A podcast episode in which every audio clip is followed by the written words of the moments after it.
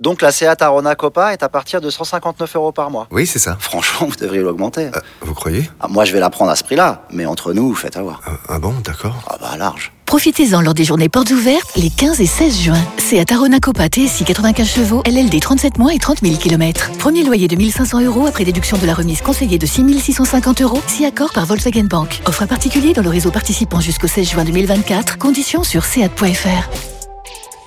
Au quotidien, prenez les transports en commun.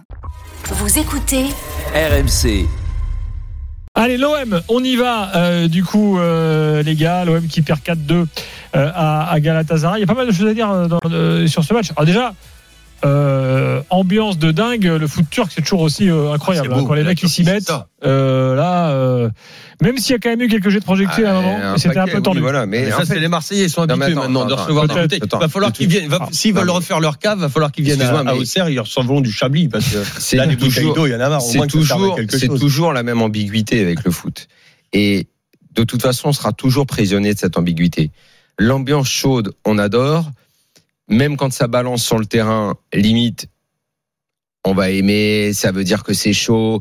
On a fantasmé pendant, on a Toute fantasmé. ma vie, Daniel, j'ai pris des trucs sur la tête. Attends, attends, attends. euh, dans tous les stades, Laisse-moi euh, terminer là-dessus. On a fantasmé à l'époque sur la tête de cochon sur Figo parce que c'était une sorte d'exaltation de la rivalité. Il y avait même eu une bouse. Tout le monde se souvient de la bouteille de JB sur la pelouse. Cette ambiguïté du fan de Il y a du foot scooter balancé à Milan aussi. avec l'ambiance chaude. Et puis après, eh, quand un mec vise bien et qui touche un joueur, c'est un scandale d'État. Quand est-ce qu'on va sortir de cette ambiguïté? Qu'est-ce qu'on veut en fait? On veut que ce soit bouillant, que ça jette, mais il faut pas que ça atteigne le joueur. Mais forcément, un Non, jour, ça l'atteint. que ça jette. On veut que ce soit bouillant sans jeter. Mais dans, Non, non, cas-là, être ces cas-là, il faut le dire tout le temps. Et dans ces cas-là, il faut dire que dès ce soir, l'ambiance était ne, ne pas dire que c'est une chaude ambiance à à, à, Istanbul. Après, parce ça- que parce que sur la pelouse, il y a mille trucs qui sont partis. Mais c'est la même chose. C'est la même chose. Cette ambiguïté, on a tout le temps vécu avec. Moi, je l'ai toujours vécu. on a hein. tout le temps vécu avec. j'ai pris des je trucs sais, sur la gueule. Mais je sais. Mais donc, qu'est-ce qu'on fait? Et c'était pas des bouteilles d'eau. on dit, on dit, on dit donc que c'est, on dit donc que c'est normal et que ça fait partie de l'histoire du football et que tant qu'il n'y a pas un mort ou un blessé, on continue. Quand un mec le prend, ça fait un scandale dont on parle pendant trois jours, donc on arrête d'en parler. Tu vois, c'est comment comment on va faire? Non, mais c'est pas normal. Est-ce qu'on continue à trouver rien jeter sur les joueurs, on sur continue à trouver. Oui, mais en même temps, tu dis ça a toujours existé, on l'a toujours Oui, mais parce Et qu'avant, on a il n'y avait pas les médias comme ça, on n'en parlait pas comme ça, c'était pas médiatisé de, Donc en gros, tant qu'il n'y en a pas un qui va rester euh, au sol, euh, c'est ça. Mais pendant des années, je rappelle, pas ce que je rappelle que pendant des années, il y avait des protections, il y avait des filets, tout ça. On a fini par les enlever, Euh, ça continue. Mais moi, franchement, en Turquie, en Grèce, il y, avait des, filets. hein. Il y avait des filets. Moi, je te dis qu'on est tous ambigus là-dessus. Je me, je, je, il faut tous qu'on se mette dedans, qu'on se pose je, des, qu'on se me pose des que questions. j'ai pas dit. mais J'ai pas dit, mais on- je t'ai pas dit que je ne te fais rien dire et j'ai pas dit que tu avais des dit des choses. ambiances de folie. euh, on a vu, euh, et il y a- des ambiances de folie euh, où il y a rien de jeté sur la pelouse. Et ça, c'est à proscrire. Moi, je, dans, dans toute l'histoire qu'on vient En de vivre, que de- j'ai revu des images, euh, je suis retombé comme tout le monde sur plein d'extraits de sans aller à l'étranger. Le match, euh, par exemple, Marseille-Lyon, où tu sais, il y a la petite poupée de Valbuena. Hum. Dans la, fou- c'était détestable l'ambiance ce soir-là. Et pareil sur les trucs qui sont tombés sur la pelouse et tout ça. Et à la fin, celui qui est aujourd'hui, mais attention, je dis ça sans lui en vouloir du tout. J'inscris ça toujours dans l'ambiguïté du football. Le, le- celui qui est le président de la ligue aujourd'hui était président de l'OM à l'époque. Il est arrivé au micro à la fin du match qui avait été gagné par l'OM, tout excité, plein d'euphorie par la soirée.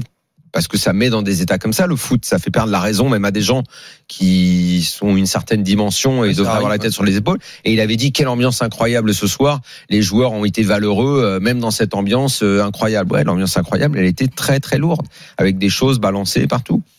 Bon, voilà, on est, euh, c'est dans le débat actuel, c'est toute cette question-là qu'il faut se poser aussi. C'est nous et notre rapport à tout ça. Qu'est-ce qu'on accepte, qu'est-ce qu'on n'accepte pas, quelle est la Peut-être- Je limite pense que les Aujourd'hui, il va falloir la poser la limite. Les supporters peuvent être dans l'intimidation par rapport euh, Oui. euh, au club sûr. adverse et tout sûr. ça. Il y a aucun souci dans les champs, dans Mais les. jusqu'où C'est- fabuleux, mais voilà, il y a, il y a sans atteindre. Alors ni l'intégrité physique ni mentale parce qu'il n'y a pas une bouteille d'eau euh, des fois ça fait moins de mal 80% de temps Et ça fait sera- moins mal que que certaines insultes Lionel, racistes que les, tu non, prends, mais c'est- les, c'est- les, les insultes racistes parler, ou autres, euh, euh, même dans les années ou 60, hein, euh, Ou autres. 60, 70, euh, Ouais. c'était voilà. Mais quelle sera la limite en fait? Donc qu'est- qu'est-ce que, que- de quoi on va parler maintenant? Bon, on va parler du match. tous, euh, voilà, Euh, en parlant du match de l'OM. On va parler du match euh, parce qu'il y a pas mal de, de choses à dire. Je, je précise quand même que finalement l'OM avait n'avait pas perdu avant ce match-là. Dans sa, s'il avait fait que des Ah, mais là, ils ont bien perdu. que des matchs nuls ou des- perdu à tous les. ou, ou des plans. ou des égalités. Euh, alors le premier truc qui revenait tout à l'heure après le match, c'est c'est quand même dingue. On est dépendant de Payet qui est un mec en fin de parcours. C'est plusieurs auditeurs nous ont dit ça. Non, non, t'es pas.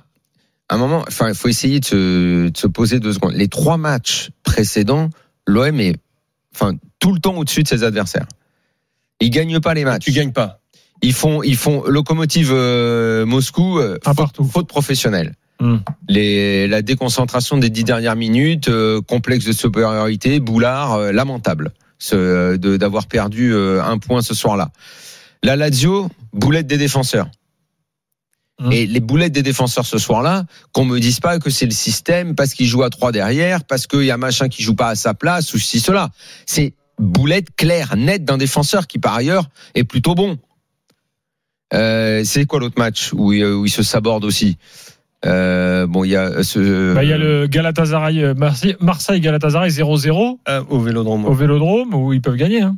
où ils sont également au-dessus. Et ce soir, mais ce soir, premier, premier but, alors Fegouli, ce que fait Fegouli, c'est, c'est, c'est très beau, beau, geste technique. Mais Camara, il dort au milieu et il a pas été bon ce soir. Pas bien, Il y a, il y a- il y a des soir. défaillances individuelles et ils peuvent pas dire on est Non, fatigué ou on n'est pas fatigué. Ils ont pas joué depuis 10 jours. Non, je pense que c'est pas individuel ce soir, c'est collectif, franchement. Oui, C'est une faillite collective. c'est- tout le monde. Ouais, ouais. Mais il y a plein de mecs qui. Après, individuellement, bien sûr, Non, dans le collectif, tu si tu vas chercher, il y a, il y a certains gestes qui sont fous. D'accord. Il y a certains gestes qui sont fous. Dieng, très maladroit. Gerson, mais Gerson, c'est un fantôme. C'est un fantôme.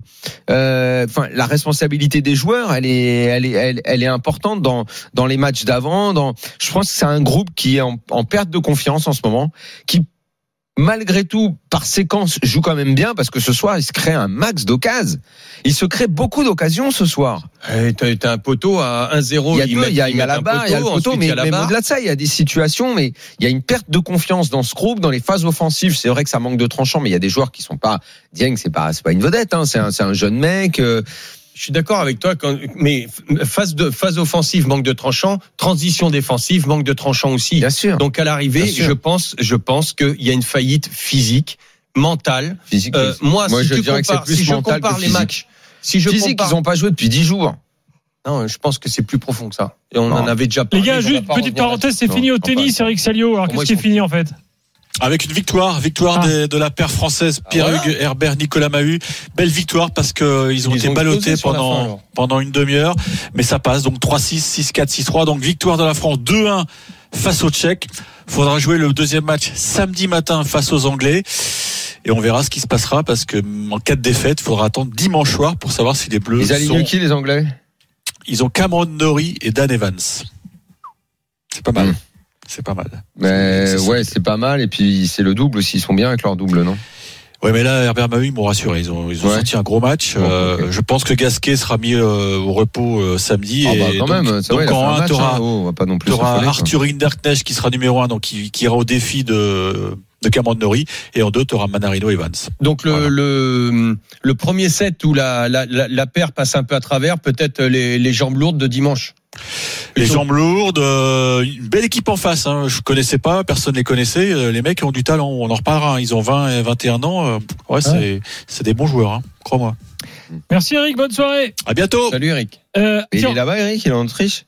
Je, suis- je suis le Heureux. seul journaliste français, Daniel. Ouf, Innsbruck, ça doit déjà, il doit déjà neiger, le seul Et d'ailleurs, je voulais, je voulais Ça vous remercier. pas déjà, Innsbruck? Est-ce que je peux avoir un petit message? C'était ça ou Barcelone et ils ont préféré Est-ce que je peux vous remercier? ton message? Tu veux parler Pourquoi de quand? Non, non, pas du tout. J'ai j'ai eu un, on va dire, un trajet extrêmement difficile hier entre Munich et, et Innsbruck en voiture. J'ai mis 6 heures en gros pour 200 km. Et pourquoi t'as fait ce, ce trajet-là, toi? Bah, ça avait été convenu d'avance. C'était une erreur tactique. C'était une grosse erreur tactique, une, une, une faute directe, on va dire. Et Ah heureusement que je vous avais pour écouter euh, RMC aussi dans, dans la voiture parce que j'ai vécu des grands moments de solitude. Il y avait des bouchons in- incroyables. J'ai jamais vu ça à cause évidemment du, du Covid. Tous les poids lourds étaient étaient bloqués sur le sur deux deux voies d'autoroute. Donc que vécu- l'Autriche est là. Wow. Ouais, non, mais on a fait une énorme erreur là. J'avoue que c'est une erreur, euh, grosse erreur tactique. C'est comme si tu fais service de voler alors que t'as- pas de voler. Eh ben, T'as juste un truc, il n'y a plus de journalistes français qui suivent la Coupe Davis. Non, mais en fait, l'ITF a autorisé seulement des commentateurs radio. Il y a que RMC qui a, qui a envoyé quelqu'un, voilà. Et c'est pour ça qu'on on en est fier. Très bien. Et non, on est Bon, fiers de bah, notre bien. Alors, vu que tu y es, maintenant, faut aller loin. De toute façon, euh, à la radio, il y a Pas plus trop, RMC Daniel. du sport. À la rigueur, je préférais qu'on termine deuxième, comme ça on va direct à Madrid après. Parce que si on termine premier, on Ouais, reste Madrid. à Innsbruck quelques jours. Ah, d'accord. De plus. ok. Très beau Innsbruck. Oui, c'est très beau, sûrement. Mais c'est confiné, donc effectivement, c'est un peu dur. Je te comprends, Eric. À bientôt. Euh, allez, bonne soirée. Merci, Euh, donc revenons à l'OM. Écoutez Sampaoli euh, après le match, tout à l'heure. Claro, sí, es una decepción. Nosotros- On est déçus, on voulait se battre pour la qualification, c'était notre rêve. On a un groupe jeune qui apprend aussi à se connaître, on doit grandir rapidement et être plus mature. Si on n'a pas plus d'efficacité dans les deux surfaces de réparation, il est clair que ce projet ne va pas fonctionner. Voilà. Bah, il comme d'habitude honnête. Hein. Pas tort. Il faut euh, et carrément lui il parle du projet qui va pas fonctionner, donc il Hum. s'inclut dedans. Il dit mon projet de jeu, mon idée de jeu.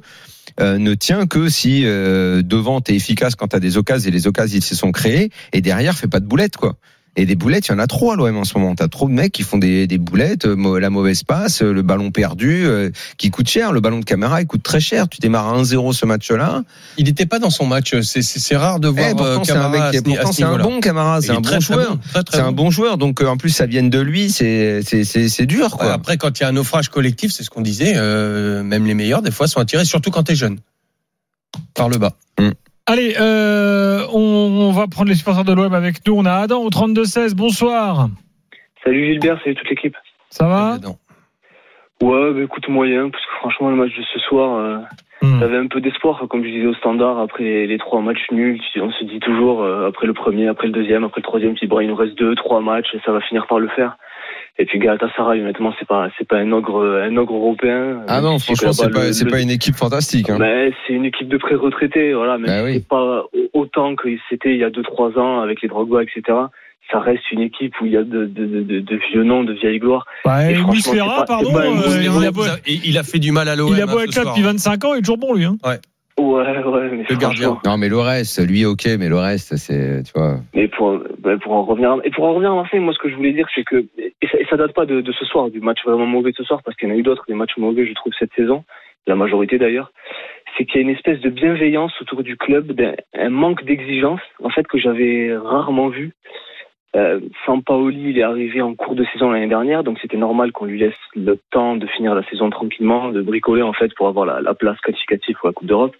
Mais par contre, cette année, avec le mercato qui a été fait, euh, avec toutes les promesses qu'on a eues cet été, là, euh, si on fait un bilan aujourd'hui, ben, c'est un échec. Euh, Il y a combien de victoires sur les dix derniers matchs? Deux victoires. Deux pauvres victoires contre Clermont et contre euh, et contre qui au Vélodrome? Contre. T'as aussi une série en Coupe d'Europe qui est assez dingue parce que je crois que l'OM n'a pas gagné depuis 17 matchs en Coupe d'Europe. C'est ça, 17 matchs. Le, la dernière victoire, c'était le match contre l'Olympiakos en Ligue des Champions, Mm. qui comptait pour du beurre. Mais, mais en fait, c'est- si on regarde, les, si on est un peu factuel avec l'OM, c'est catastrophique depuis le début de la saison.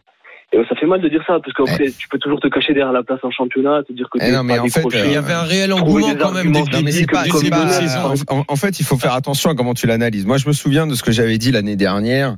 Euh, faut, faut voir d'où d'où part l'OM et ce qui s'est passé sur les dernières années. Euh, T'as euh, le, le projet qui est en place là.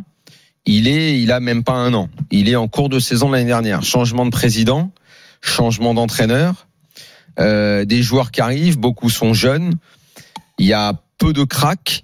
On a surtout euh, relancé Payet, euh, qui, euh, tu sais comme est ce joueur, quand il est bien, euh, quand il s'entend avec l'entraîneur, quand il a envie de bosser, bon bah il va tirer l'équipe. Euh, et pour le reste, ce sont des jeunes qui doivent prouver. On avait beaucoup de doutes sur Gendouzi. On a beaucoup, tu vois, c'est que des joueurs dont on avait autour desquels il y avait très peu de certitude. Repense à ce qu'était l'OM l'année dernière. Euh, la fin, la fin de parcours de Villas-Boas, c'était terrible. Repense à, aux dernières années, la dernière fois que tu as vu une vraie bonne saison de l'OM, mais qui n'est qui, pas forcément une saison où tu te dis derrière ça va, il y, aura plus rien. Parce que je me souviens moi de l'année où, euh, bon, en plus il y a celle qui est coupée en cours de route à cause du Covid. L'histoire de l'OM de ces dernières années, c'est du tumulte, c'est un chaos.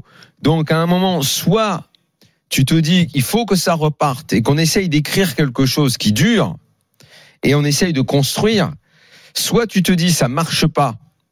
Et comme a dit euh, Sampaoli, le projet il tient aussi à ce qu'on progresse ensemble. Soit tu crois euh, que Longoria est un bon président, ce que je crois, Soit tu te dis, Ce que je crois aussi. on va voir euh, ce que Sampaoli peut donner sur une saison complète. Quand tu regardes les matchs, oui, ça peut, ça va pas pouvoir durer que ça te donne l'impression que l'OM joue bien mais qu'il ne gagne pas. Il y a trop de frustration et les joueurs vont perdre confiance et ça va être terrible. Mais parce que aussi, Mais Daniel, si il y a tu eu te mets beaucoup d'espoir dès le début. Oui, non, mais d'accord, mais ça, et- et là, ça, tu retombes non, mais à la ça, réalité maintenant. Ça, l'espoir, c'est véhiculé par la nature même et l'ADN de l'OM. Ça, c'est ce qu'il faut gérer. Tu- tu- Ça, c'est ce qu'il faut gérer. Tu peux pas attendre. Ça, c'est ce qu'il faut gérer. réussir tout de Oui, mais le problème, c'est que si tu continues et tu recasses encore, ça va être terrible. Mais c'est ce qui va. Moi, je pense Parce que si tu recasses Malheureusement, et c'est tu ce dis train Sampaoli, ça marche pas. Lui qui a fait venir les joueurs, qui ont commencé à travailler avec sa méthode. Si tu casses, tu prends quelqu'un d'autre en cours de route pour avoir de meilleurs résultats. Non, mais attention, qui, qui a parlé de ça, Daniel? Moi, je parle pas de virer Sampaoli, Non, là. non, mais euh, parce Mais que je- non, mais parce que ça va circuler, parce que parce je que la est- pression, parce que la pression va devenir de plus en plus forte. Et à l'OM, c'est difficile. Donc, soit euh, tu te dis, on, on, on continue, on fait toute la saison pour voir ce que ça donne, et il faut que ces joueurs prennent confiance. Et pour l'instant, je crois qu'ils sont encore.